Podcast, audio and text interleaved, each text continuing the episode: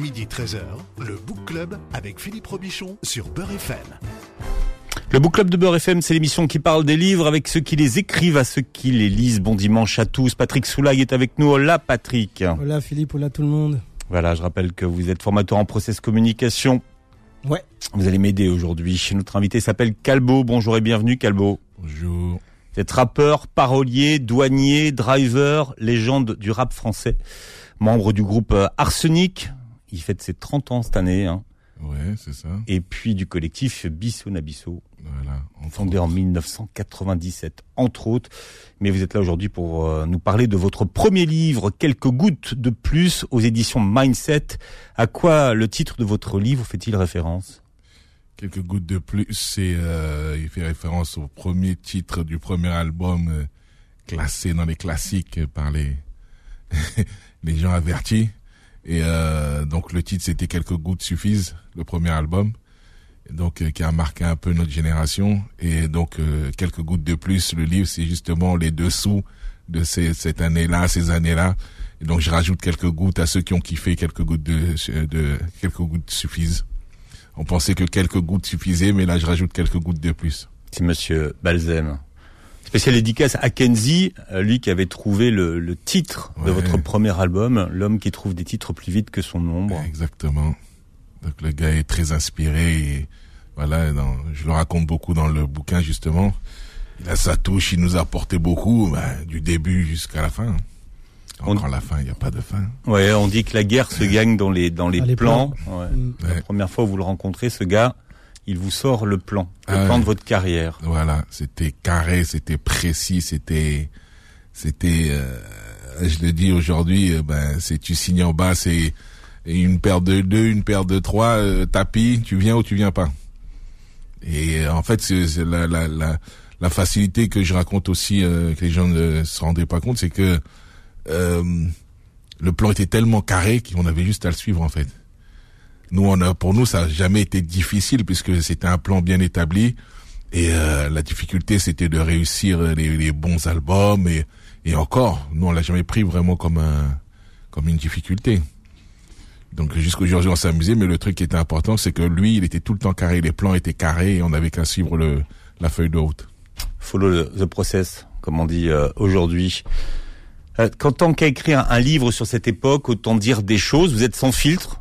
Euh, dans Oui. ce dans ce livre, compris Oui. sur votre sur votre histoire perso finalement. Ouais. Non, mais c'est ça. Et puis euh, écrire un livre, il y a toujours ce, ce la, la, la, la, la, la- le truc où on dit c'est une thérapie, on se livre, mais c'est la vérité. Moi, avant, je l'entendais beaucoup quand j'entendais parler des écrivains, tout ça, c'est une thérapie. Mais bon, quand tu l'écris maintenant et tu tu te dis ah ouais, je dois m'ouvrir quand même euh, pour intéresser les, les, les gens, mais même moi-même, tu vois, c'est une thérapie pour moi-même. Le fait de j'ai sorti des choses.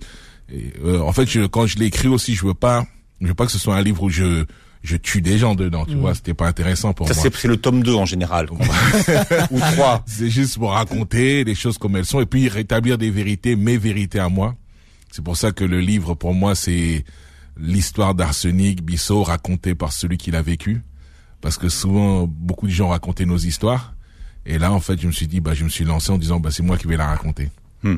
Alors, peut-être que vous avez vos versions de mon histoire, mais ça, ce livre, c'est la version de celui qui l'a vécu. Ouais.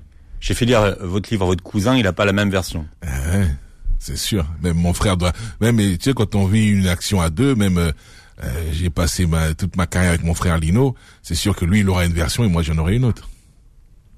Moi, ce que je, je trouve très intéressant, déjà, je suis, je suis très content de, que tu que vous m'ayez invité comme ça, Philippe, parce que on reçoit quand même Calbo d'Arsenic, et je faisais partie de cette époque qui a été marquée par euh, par par cet album, par euh, par ces gens. On s'habillait américain, et puis à un moment, on a on s'est habillé en Lacoste. Donc ça, c'est très important à dire. Et c'est pas et c'est et, et pour pourquoi c'est important à dire pour moi, c'est que à un moment donné, ce que j'ai vu aussi dans dans le bouquin, et c'est pour ça que je fais la liaison avec euh, avec en blaguant avec euh, cette, euh, cette- ce- le survêtement Lacoste, c'est parce qu'il y a une il y a une recherche d'authenticité quand même. Il y a une recherche quand même d'authen- d'authenticité et ce qui ce qui était pour moi la question que je voulais je voulais vous poser, c'est que vous faites partie d'Arsenic. Ouais, Vous êtes vous, et et et on vous connaît pas. On connaît Lino, ouais, mais on connaît pas Calbo. Alors que Calbo, il est dans tous les clips. On le voit tout le temps, mais on le connaît pas. Et donc, je, me pose la question, qu'est-ce qui a fait que vous ayez euh, voulu nous partager un peu de qui vous êtes? Peut-être peut-être l'expérience de vie, euh, la maturité, euh, l'envie de transmettre. Qu'est-ce que je peux te dire de plus encore euh, et puis il y a aussi des, des tu sais j'ai un fils de 20 ans Mm. aussi qui me Mm. parle. On parle des générations, moi je Mm. parle on a des c'est une confrontation de générations tout ça. Et quand ton fils de 20 ans qui écoute le rap d'aujourd'hui et toi comme un vieux con dit ah ça ressemble pas à notre rap tout ça machin et qui te répond oui mais ça c'est notre rap à nous papa. Et là, tu comprends que, ah ouais, c'est vrai quand même, que nous-mêmes à l'époque, quand on arrivait, on a changé la couleur du rap. Mm. Il y avait des solars, il y avait des, tout ça, et nous, on arrivait avec un rap plus euh, différent. Mm. Et là, aujourd'hui, bah oui, c'est leur rap à eux.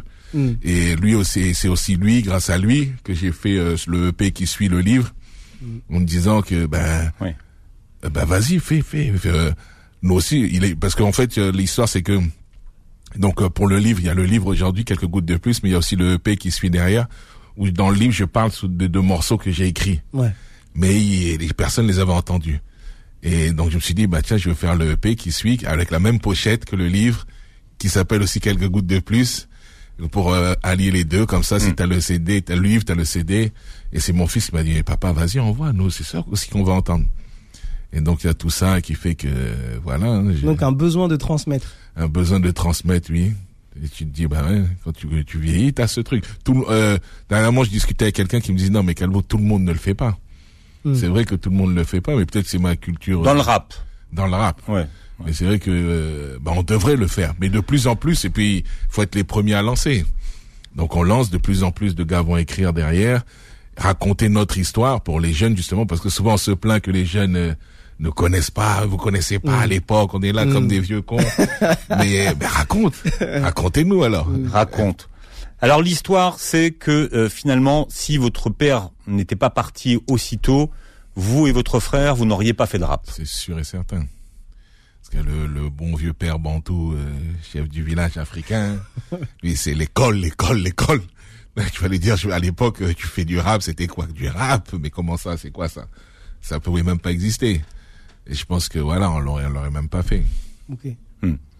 Alors dans votre livre, vous vous, livrez, et là, là c'est vraiment le, côté personnel qui ressort. Vous expliquez comment vous accompagnez vous, votre papa jusqu'à la jusqu'à la fin, et comment vous comprenez que vos parents se voient pour la dernière fois. Ouais. Ouais, ouais, c'était, c'était, euh, ben, c'est, il y a des fois des choses comme ça qu'on n'explique pas. Dire que moi, j'étais le seul à la maison à avoir le permis. À 18 ans. J'étais le seul à avoir le permis. Donc, on est une famille nombreuse quand même. On est neuf enfants et deux cousins qui squattaient là euh, pendant des années. On savait pas pourquoi, mais c'est l'Afrique. Et donc, euh, donc, j'accompagnais souvent. Mon père était euh, interné à, à, à Dreux. Et donc c'est moi qui faisais la route avec ma mère souvent, et puis les autres, tu vois, c'est donc comme c'est moi qui ai le permis, bah c'est moi qui m'y colle. Et souvent on allait voir mon père qui était là, et à un moment j'ai senti qu'il, je sais pas pourquoi, un le dernier jour j'ai senti qu'il allait lâcher, Mm. qu'il allait arrêter, s'est battu, s'est battu, on a tout essayé.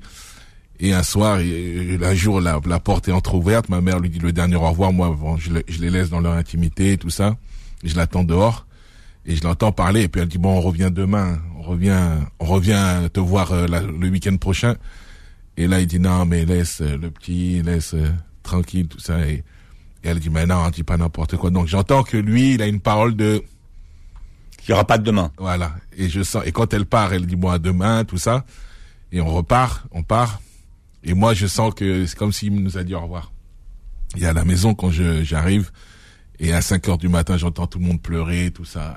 Waouh. Et je sais qu'il est parti. Et, euh, et donc moi, je reste, on avait des lits superposés, donc j'étais en haut, moi, et je reste sur mon lit, et tout le monde pleure dans la maison, tout.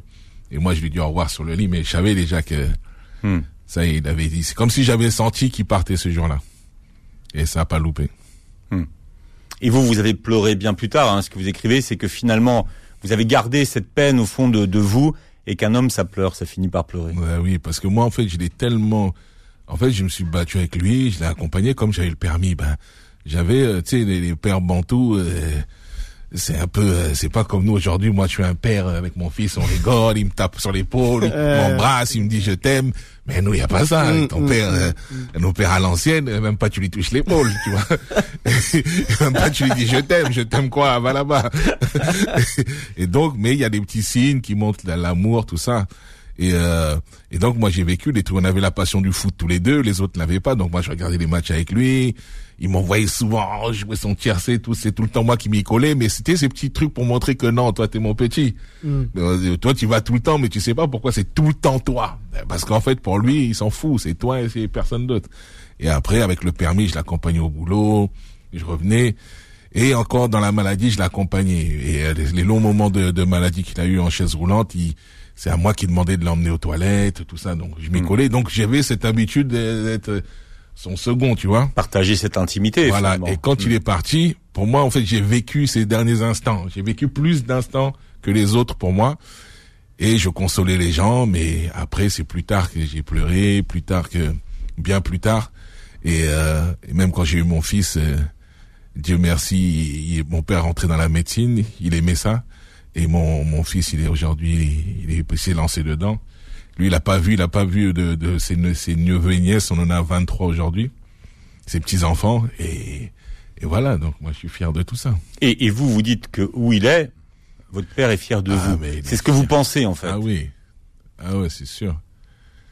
C'est sûr. Je me dis, tu sais, nous, souvent, même quand je parle aux, aux gens, quand je dis vous perdez quelqu'un, ils sont toujours là, ils nous regardent. Donc à nous de continuer, de, de, de faire en sorte, parce que souvent les, les gens ne, ne finissent pas leur œuvre, tout ça. Donc à nous ici de finir la nôtre, pas la leur, la nôtre. Et donc je me dis, mon père il est là-haut, il me regarde, il dit, ah, je suis un beurre FM, en train de parler des conneries.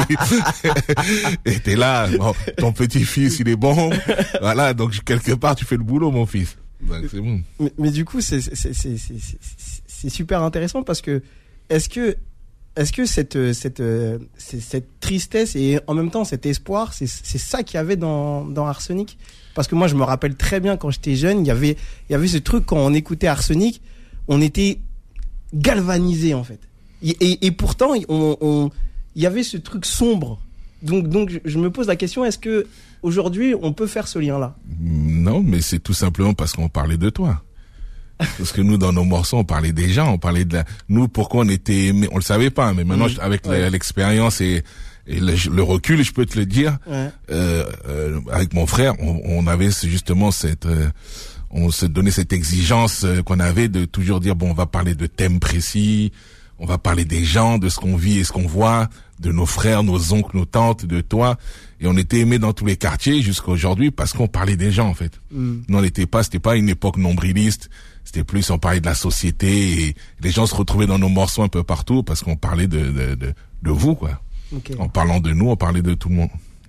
Bon, on dit que les histoires n'arrivent qu'à ceux qui savent les raconter. C'est l'histoire euh, de Caldo par Caldo. Euh, dans ce premier livre qui vient de sortir, quelques gouttes de plus aux éditions Mindset. Le Book Club revient dans un instant. Midi 13h, le Book Club avec Philippe Robichon sur Beurre FM. Voilà, parce qu'on n'est jamais aussi bien servi que par soi-même, c'est euh, Calbo qui nous livre sa vérité ce matin, qu'on retrouve dans un livre qui s'appelle euh, Quelques gouttes de plus aux éditions Mindset et Patrick Soulaille euh, est avec nous. Alors vous revenez sur beaucoup d'idées reçues, de rumeurs qui ont traversé euh, depuis deux, de- un peu plus de deux décennies le, le monde du rap. Au départ, donc, Arsenic était trois. Oui. Il est devenu quoi le troisième? Le troisième est tombé aux oubliettes. Non, si, donc, euh, pour faire un résumé rapide, le troisième, c'était le cousin. Donc, le vrai cousin, parce que souvent en Afrique, on peut appeler cousin. Euh, cousin. Là, là c'est vrai cousin de sang, donc euh, Tony Truant. Et donc euh, TNT pour les. Et donc euh, bah, il était avec nous dans la chambre, tu vois, il dormait avec nous dans la chambre. euh, donc c'était le frère. Pour nous, il n'y a pas de cousin. Quand c'est le cousin de sang, c'est le frère, tu vois. Mm. Et quand on a eu l'occasion de faire le premier morceau où on a dû décider de s'appeler Arsenic, ben il était là avec nous, donc on s'est dit ben lui aussi il partage notre passion, tout ça du rap. Ben écoute, on va l'emmener avec nous dans le dans l'aventure. C'est Baltrap, ça. Voilà, le premier morceau de la Mm. compilation Baltrap. Et puis derrière, derrière Baltrap, il y a eu l'enfer remonte à la surface avec euh, Hostile. Et à partir de là, bim, plus de son, plus de, plus de son, plus d'images de Tony Truant. Donc il se baladait un peu partout, on sait pas trop. Euh, nous, on était pressés par Kenzie qui disait bon, parce que la légende avait dit euh, le plan de le plan de le, le cahier des charges disait qu'à partir du moment où le public va dire à quand l'album d'Arsenic, je vous envoie au studio faire un album. Mais tant qu'il n'a pas annoncé, on va continuer à faire des compiles, des machins. Mm. On va faire le buzz comme ça. À l'époque, c'était ça le buzz, c'était faire des compiles et des featuring dans les albums des autres, tout ça.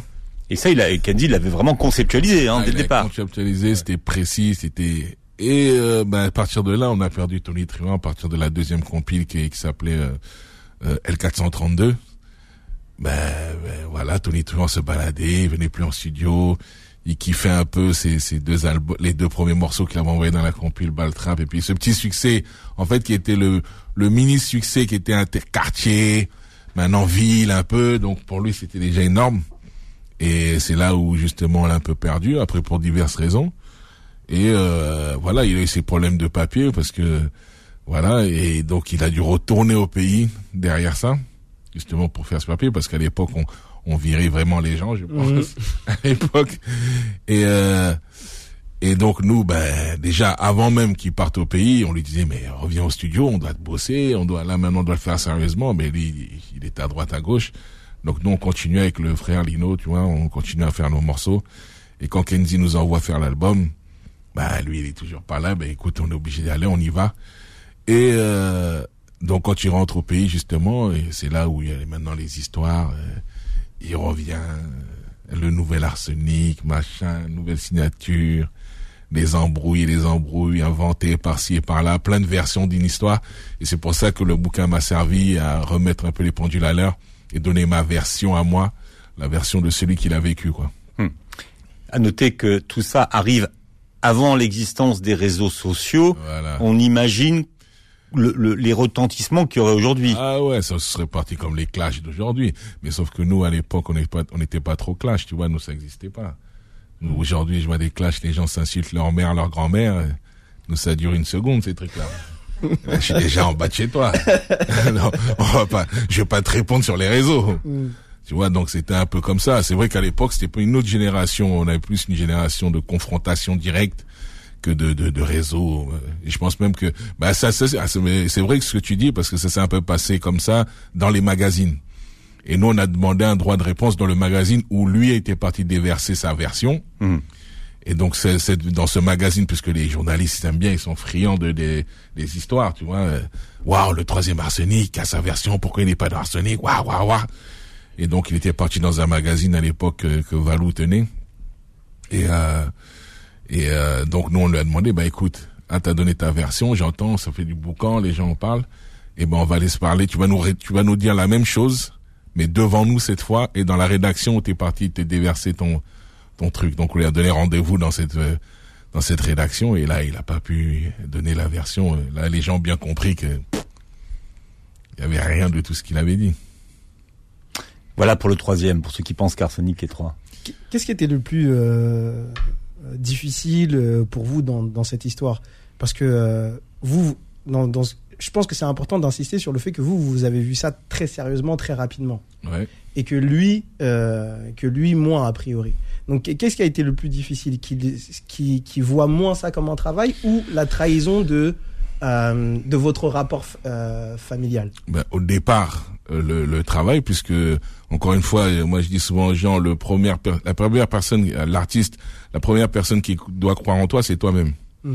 Nous, on a eu la chance de croire en nous et d'avoir Kenzie qui croyait en nous. Donc, nous, on avait deux personnes. Lui, il était persuadé qu'on allait réussir, qu'on allait faire l'or. Il était persuadé. Il nous a persuadé qu'on était bon. donc à partir de là, il y avait une exigence. Non, c'était donné une exigence. Et Lino, c'est un psychopathe de ce côté-là. Il bosse à mort, il lit, machin, il écrit tous les jours.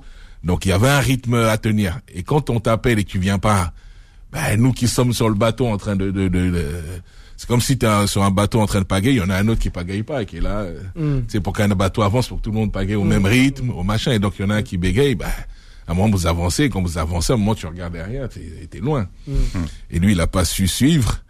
Et donc là, on était touché dans le taf déjà. Ça, ça nous a fait chier dans, dans ce sens-là. Et euh, euh, en plus, Lino qui écrivait ses couplets à lui, tu vois.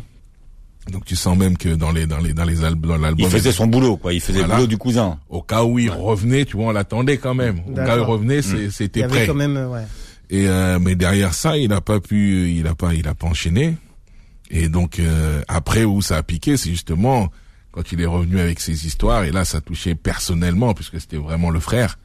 Et donc moi personnellement, ça m'a peut-être touché plus que, je sais pas si plus. Moi, je parle de moi dans le bouquin, donc je vais pas parler pour Lino.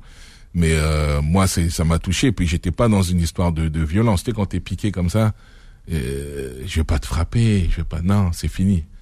C'est-à-dire, ce que t'as fait, c'est tellement méchant, en plus en racontant une version qui a rien à voir avec la vérité. Ben salut, Hmm. merci, au revoir. Et le merci, au revoir, l'ignorance est plus violente que, que, que les coups. hein. Oui, clairement. Tu vois, et donc, euh, et quand on était tellement piqué, moi personnellement, que j'ai dit, je préfère t'ignorer. Après, il, il est revenu, bien sûr, comme j'ai dit, euh, assieds-toi, mange. Mais reste devant moi, passe plus dans mon dos. Hmm. Tu vois, mais mange, vas-y. Ok. Nous, c'est un peu ça, tu vois, ça restera toujours la famille, ça reste toujours la famille, mais euh, musicalement, non. Mets-toi de côté. Ok. Donc c'est important quand même parce que dans, dans cette euh, dans, dans le monde dans lequel on vit et surtout les, les, les plus jeunes aujourd'hui, je pense qu'ils n'ont pas conscience que c'est un vrai boulot. Parce que euh, parce que là, ce que vous décrivez, c'est euh, il y en a un qui au bout de deux morceaux a a commencé à se laisser vivre et nous on a con et en fait le le la, le, le schisme il se fait parce que vous vous travaillez et que lui il travaille pas. Oui, parce qu'il y avait, et puis il y avait un cahier des charges. Pour nous, la, la, la, la, la, la, la fin du, du truc, c'était pas les compiles. Nous, c'était album, c'était disque d'or. Disque d'or, c'était 100 000 à l'époque. Et nous, euh, il y avait pas les réseaux sociaux, donc t'avais pas la température du buzz. Mm. On savait pas qu'on avait un buzz, tout ça. On savait pas. Pour te dire, même que je le raconte dans le livre, j'ai dit, euh, le jour où l'album sort, avec Lino, on se regarde, on dit, mais pourquoi les gens nous, on habite à Villiers-le-Bel, un bâtiment sixième chaudron. Pourquoi les gens vont aller acheter notre album à Toulouse? Allez, on- pourquoi? Vous, vous y croyez pas. Vous n'arrivez Ouais, pas à croire qu'il y a quelqu'un qui va se lever le matin pour aller acheter votre disque. Non, on se projette même pas là-dedans. On se dit, mais comment? Pourquoi? Pourquoi même à Paris? Pourquoi un mec va dire, ah, c'est la sortie de- des deux mecs de Villiers-le-Bel? Je vais aller à la FNAC, je vais, je vais aller écouter leurs conneries. Mais c'est- c'est- Et quand on a commencé à voir les chiffres, on se ah ouais. Ok, là on est dedans. Là on a commencé à croire en ce truc. On est dans la musique à partir de 100 000 disques d'or, une fête. Là, c'est tout a changé autour de Hmm. nous. Hmm. Et là, vous êtes allé jusqu'à? Euh, pff, 300, Ouais. je sais même pas plus encore. Aujourd'hui, c'est c'est compliqué à imaginer. Ouais, Ouais. 300 physique Ouais. Des Des 300, CD, des CD. 400. décédé. ouais. Votre, votre immeuble, euh, enfin votre bâtiment, vous le baptisez le sixième chaudron et vous êtes étonné qu'aucun journaliste ne vous demande pas pourquoi vous avez baptisé ça le sixième ch- Ouais, chaudron. ouais, pourtant, c'est pas commun. Sixième chaudron, les gens s'habituent. Je je sais pas si j'ai raconté dans le livre Si, si, vous, ra- dernièrement. vous, racontez dans le livre, mais euh, Non, dernièrement, j'étais dans une euh, dans une euh, classe. Euh, donc je vais je pars un peu raconter notre vie dans les classes euh, des jeunes. donc c'est une école à Villers-le-Bel et des petites filles, des garçons de de, de 14 ans, de 13 ans. Et le prof de français me dit, euh, il leur dit, il arrête, il arrête euh, ma conférence et il dit, euh, il dit aux jeunes, euh, euh, ben, euh, est-ce que vous savez pourquoi votre euh, votre bâtiment s'appelle le 6 Ils font non. Il dit, ben, c'est ce monsieur qui l'a débaptisé. Les jeunes appellent le bâtiment le 6. Ils- pour eux, ils habitent au 6. D'accord. Ils habitent au sixième chaudron. C'est-à-dire que tous les jeunes qui ont grandi, ils ont même pas été de notre génération. Pour eux, le bâtiment s'appelle le sixième chaudron. Donc là, il y a encore transmission. Ils savent pas que ça s'appelle la Strisée. Mm. Et ils disent, c'est ce monsieur. Parce que quand tu prends un petit du, du, du sixième chaudron, tu lui dis, t'habites où? Il dit, j'habite au 6. Et là, il dit, mais, et là, il m'a dit, mais pourquoi le sixième chaudron? ah, il y a le livre. Il a pas la Voilà. ref. Ouais. Bon, Lacoste vous a donné combien? Rien du tout. Même pas un, un maillot, un, Eh un ben, polo, une que, casquette, euh, une, une on- banane. On a, fa- on a fêté les 20 ans d'Arsenic euh, euh, à l'Olympia de, cet- de cet album et euh, c'est Lacoste qui on, a- on, a- on est habillé comme sur la pochette et là c'est Lacoste qui nous a livré les, les vêtements. Lacoste blanc. hein. Voilà. Ouais. Et euh, et euh, et puis aussi des des des, des meurs. mais juste là mais si tu veux on n'a jamais on n'a jamais couru après le le sponsoring ou quoi ou quoi qu'est-ce de, de Lacoste c'est devenu un concept après on le comme je raconte dans le bouquin après la maison de disques jouait le jeu aussi parce que voilà les crocodiles mais nous on, on mettait ça quand on était pauvre Et dès qu'on a eu beaucoup d'argent, bah, on en achetait encore plus. c'est tout. Mais ça vient d'où cette idée du dressing Lacoste? Ben, Ça vient juste que c'était une marque française et que nous, on voulait pas s'habiller en américain avec des, des, des, grosses marques larges, tout ça. Nous, on avait nos petits survêtements Roland Garros. Aujourd'hui, je suis fan de tennis, mais à l'époque, je jouais même pas au tennis. mais j'avais toujours le dernier Roland Garros. Et on bricolait les Lacoste. Et puis après, c'est vrai que quand on les a mis après, le premier clip qu'on a fait, c'est Box avec les mots, c'est carrément une pub Lacoste. Ouais, c'est clairement. Et bah les gens ils sont devenus fous. Qui a aimé Box avec les mots a aimé Lacoste. Et donc la spéciale euh, dédicace dans votre livre à Gabi, votre premier fournisseur en crocodile. Voilà. Gabi, donc garage à Villiers-le-Bel. Un Libanais qui avait son, son, son magasin de sport à, à Villiers-le-Bel, qui était euh, qui avait une licence Lacoste. Et dans son magasin, il vendait pas que du Lacoste, mais il avait une licence Lacoste. Et il nous disait, bon, lui, il a trouvé bon, euh, bah, avec le succès de, d'Arsenic, etc. Il nous a mis deux sièges au fond de son magasin en cuir, avec le disque d'or en haut. Et il disait, bah, ça c'est le magasin d'Arsenic, c'est Arsenic. Ils viennent souvent là. Et nous, euh, en contrepartie, bon, on se servait en Lacoste chez lui. Et après, vous avez basculé chez Mohamed Dia. Voilà. Un an après, euh, après le, deuxième album, c'est, on était chez Mohamed Dia, ouais, c'est ça. Le, le, on a grandi ensemble, on était à l'école, au collège ensemble. Et lui euh, n'avait pas ce talent qu'on avait de la musique, mais il a été assez malin pour dire bon, je connais tous ces rappeurs, mais je rappe pas. Ben, je vais faire une marque de vêtements et vous allez tous le mettre. Et donc moi j'ai dû convaincre le frère Lino euh, d'enlever le Lacoste pour mettre le Dia. Et les premiers Dia, c'était pas les beaux Dia qu'on voit, qu'on a vu après. Ah, il a dit là, mais c'est quoi ce bordel? Et du coup, il a quand même mis parce que tu vois le droit de naissance. Et il a quand même mis et puis il y a eu le succès qui a suivi derrière. Parce que au début, ils étaient un peu fâchés, ceux qui portaient le Lacoste, euh, on le voyait chez mais après, ils ont dû suivre. Oui, il faut changer le dressing là aussi. Calbo est l'invité du Book Club pour parler de son premier livre, s'appelle Quelques gouttes de plus aux éditions Mindset.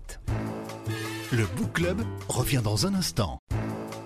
Midi 13h, le Book Club avec Philippe Robichon sur Beurre FM. C'est Kelbo qui nous raconte son histoire. Aujourd'hui, une partie de son histoire dans un premier livre autobiographique qui s'appelle Quelques gouttes de plus aux éditions Mindset. Il est avec nous jusqu'à 13h. Patrick Soulaï est avec nous. Des anecdotes, vous en avez pour euh, pour plusieurs livres, hein, ah de toute ah façon. c'est clair, c'est clair. J'en ai. Quand j'ai fini le bouquin, je sais que j'en avais encore plein d'autres qui sortaient. Je me suis dit, merde, je vais devoir écrire un deuxième bouquin. Et c'est sûr, je vais écrire parce que j'ai aimé l'exercice.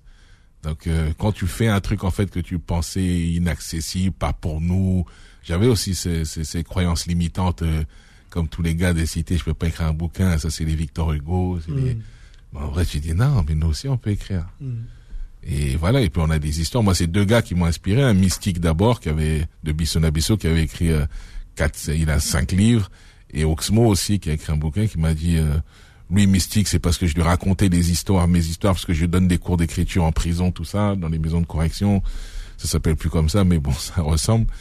Et donc j'avais plein d'histoires à la fin de ces moments. Je passais des moments là-dedans. Je et je racontais à mon pote mystique, qui s'occupait des jeunes euh, dans le sud.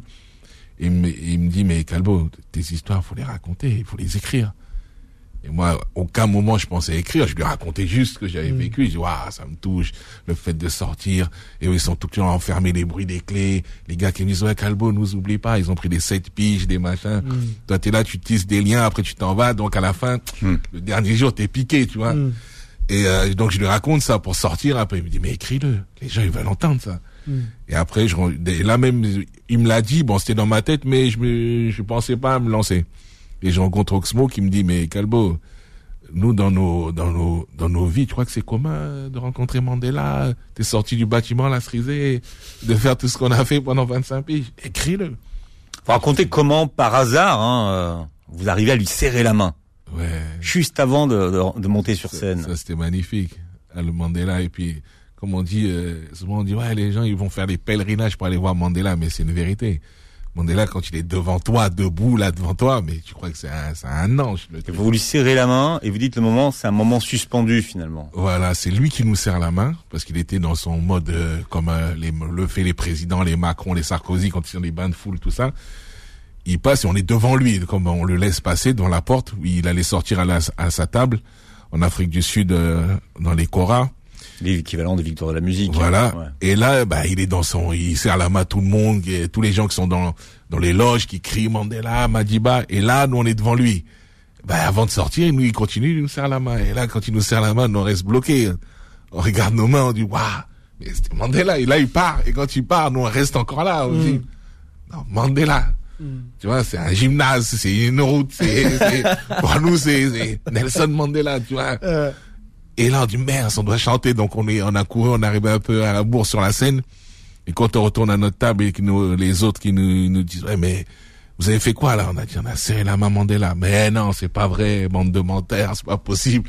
Je te jure, on a serré la main Mandela. Donc, même nous, les trois qui avons serré la main à Mandela, on n'y croyait pas. Et après, s'en est suivi, je le raconte dans le bouquin, l'histoire, elle est marrante. Et tu sais, en plus, l'anecdote que j'ai pour ce truc, c'est que tout ce que je raconte, je le vérifie. Parce qu'on sait jamais, la mémoire, tu vois, elle est sélective. Des fois, t'as vécu un truc, mais l'autre a pas vécu, a vécu avec toi le truc, mais il, il s'en rappelle plus. Souvent, quand t'as, t'as eu le mauvais rôle dans une histoire, tu t'en rappelles plus. et je raconte, et euh, je vérifie cette scène, euh, euh, je vérifie la scène où Mandela danse, euh, et je me rends compte qu'il avait dansé deux fois, donc euh, je me dis, ah ouais, il faut vraiment vérifier tout ça.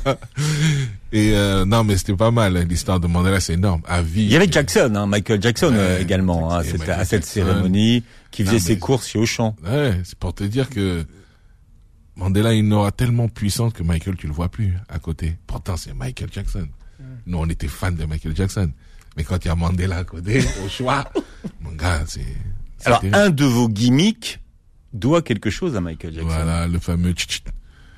Non, c'est Michael qui le faisait dans des morceaux. Et c'est Lino qui l'a chopé là-dedans. Donc nous encore, avec notre côté, on voulait pas faire comme les Américains, yo, yo, yo, yo, avant de rapper. Nous, on faisait tchit tchit. D'accord. Bon, c'est pas grave, il avait piqué euh, Sol Makossa avant. Ouais, bah oui. Donc on a repris un peu de... Hein. Il y a énormément euh, d'anecdotes, mais beaucoup d'anecdotes très précises sur votre livre. On a l'impression qu'on est dans une époque de bisounours où finalement les, rappeurs s'aiment tous et où ils se prennent pas du tout la tête. Euh, Qu'est-ce qui a changé finalement en 30 ans? Ce qui a changé, c'était, c'est que, en fait, on, même si c'était pas vraiment la culture hip-hop euh, des premières heures, mais il y avait quand même ce, ce côté hip-hop qui est, qui est, qui est l'unité, le, tu vois, le, le, on, ouais, c'était pas une époque nombriliste à l'époque. On, les rappeurs parlaient de, de- des faits de société et on se retrouvait, on s'écoutait tous. Tout le monde se, pourtant on traînait pas ensemble, on se voyait pas, mais tout le monde avait un respect pour l'autre, on écoutait. Et les featuring, c'était, ça se faisait tout le temps. C'était un, un, classique. Les, les, les gens, là un peu plus là, les rappeurs, les, le jeu commence à se mélanger un peu plus. Mais nous, c'était n'importe qui te donne un coup de fil, euh, viens en studio. Et nos défis, c'était ça. Nous, on n'était pas dans les clashs, on était ah tu m'appelles, ok, je vais venir te tuer dans ton morceau. Ah qui va être le plus fort dans ton morceau? Et c'était que ça. C'était, on était chauffé un blanc par les managers derrière. Ah l'autre il t'appelle, vas-y va dans son morceau, tue-le. Et quand, et quand on disait ah non mais le public disait ah non il t'a bousillé dans le morceau. Ah non, donc c'était ça notre euh, le- le- voilà. Et euh, et euh, c'était un exercice on s'y prêtait tout le temps parce qu'on aimait on avait les albums et les compiles et les featuring donc on y allait à fond dedans. Et c'est vrai que c'était une époque c'était hostile dans les dans le public parce que euh, ça a bien changé d'ailleurs. D'ailleurs moi je suis allé à deux trois concerts et c'était pas le même public euh, à notre époque. Et, Qu'est- qu'est-ce qui était ah, c'était différent? les c'était des, des bandes qui venaient voir les. Nous quand on faisait des concerts, c'était des des des, des Kaira qui étaient là devant nous, tu vois. C'était c'était ça avait rien à voir avec le public d'aujourd'hui. Aujourd'hui, euh, et puis on faisait ce rap qui, je sais pas euh, pourquoi, mais Pff, bah, je, euh, si je me dois comparer, c'est que nous on avait un, un, un rap de militants et, euh, et aujourd'hui ils ont plus un rap de divers, pour se divertir, pour sauter en l'air, pour faire danser les enfants, les meufs, les trucs. là. Il y a plus de meufs dans les concerts aujourd'hui qu'à notre époque. C'est un regret, ça? Non, chacun son époque. chacun son époque. Nous, nous, tu sais, nous, moi, je le juge comment? Je dis, nous, on a vécu l'Eldorado du rap. Ce que vous expliquez, les Voilà, Dorado du rap. L'Eldorado, c'était les trucs À la française. Voilà, les hippies, les machins, nous, c'était la, bah, la, la beuverie, les trucs, les voyages, les- la starification. Après, parce que nous, on s'est jamais pris pour des stars jusqu'à aujourd'hui. On a toujours vécu le truc en délire, mais les gens te renvoyaient une image de, de, de star, quoi. Tu marchais dans la rue, ah, waouh, waouh, trop waouh, je sais pas combien de fois j'ai vu des gens tomber, alors que, bah, moi, je dis, je suis juste Calvo de, de Villers-le-Bel, tu vois, Au, relève-toi. au moi. McDo, vous racontez Bah oui, la première bah- fois où au McDo, on, Bah ouais. on veut vous offrir votre repas. Je dis, je comprends pas. Même un flic, il me dit, euh, il me donne une amende et il me dit, et il me dit mais, Vous êtes pas, vous me dites qu'il ouais, Calbo. Bah, il veut plus me donner mon amende. Tu sais, je tiens le côté, lui, il tient l'autre côté. et il me dit, mais pourquoi tu me l'as pas dit? Je dis, bah, pourquoi je te l'ai dit? J'ai fait mon infraction. Vas-y, donne mon amende. Tu vois, que des trucs comme ça. Et je le raconte, ouais, j'ai dit, euh, quand tu deviens une star, entre guillemets, bah, tout glisse. On dirait que, ouais, c'est, c'est, c'est différent. Quel est le, que- quelle est la part de, de, de, de, de responsabilité de, de votre génération euh, par rapport au décalage qu'il y a avec euh, cette génération Qu'est- Qu'est-ce qui a manqué selon vous? Qu'est-ce qui a manqué? Ouais. je pense que malgré, parce que en fait, si, si, si, avec le recul, je peux dire que les radios, les maisons de disques ont joué le jeu du changement, parce que c'est eux qui ont les manettes, hein, ils ont la radio, ils ont des trucs, Mm. donc de changer un peu la couleur du rap, euh, euh, les codes du rap, ils ont un peu changé. Et nous, l'erreur qu'on a fait, je pense qu'aujourd'hui, je peux témoigner maintenant avec l'expérience, c'est que malgré ça, au lieu de s'arrêter, parce que beaucoup ont arrêté de notre époque, on aurait dû continuer à, à faire un truc parallèle, même si c'est parallèle, même si c'est underground, que les jeunes ne lâchent pas, à, l'instar d'un Booba qui est resté aussi dans cette génération alors qu'il était dans la nôtre, Mm. ben, il s'est adapté, il a fait une autre musique, un autre style. Ben, les autres aussi auraient dû faire ça. Quelques-uns sont restés, on fait. Il y a les Kerry qui sont encore là, et beaucoup de rappeurs aussi reviennent et tout ça. Mais on peut se, c'est c'est notre faute à nous, c'est pas la faute de, les jeunes aujourd'hui qui ont leur musique aujourd'hui euh, comme ça, ben, bah, laissez leur, a laissé le terrain, donc ils ont fait la musique qu'ils kiffaient. Et puis dans, dans, comme à notre époque, il y a du bon et du mauvais. Mm. Et comme à notre époque aussi, il y avait du bon et du mauvais. Et donc c'est ça. Donc, euh, mais je sais que en, en faisant cet exercice même que je fais à Beurre FM, ben les jeunes, ils, ils faire des livres, des machins, ben les jeunes vont prendre cette culture. Là, je ressens un EP parce que justement, j'ai eu le recul et j'ai appris moi-même. Et je, je, je rejette la faute sur moi-même. Je dis mais pourquoi tu l'as pas fait avant? Hmm. Les morceaux du EP, ils ont des, il y en a qui ont 10 ans. Mais combien vous avez de, de chansons qui sont terminées dans, dans vos tiroirs?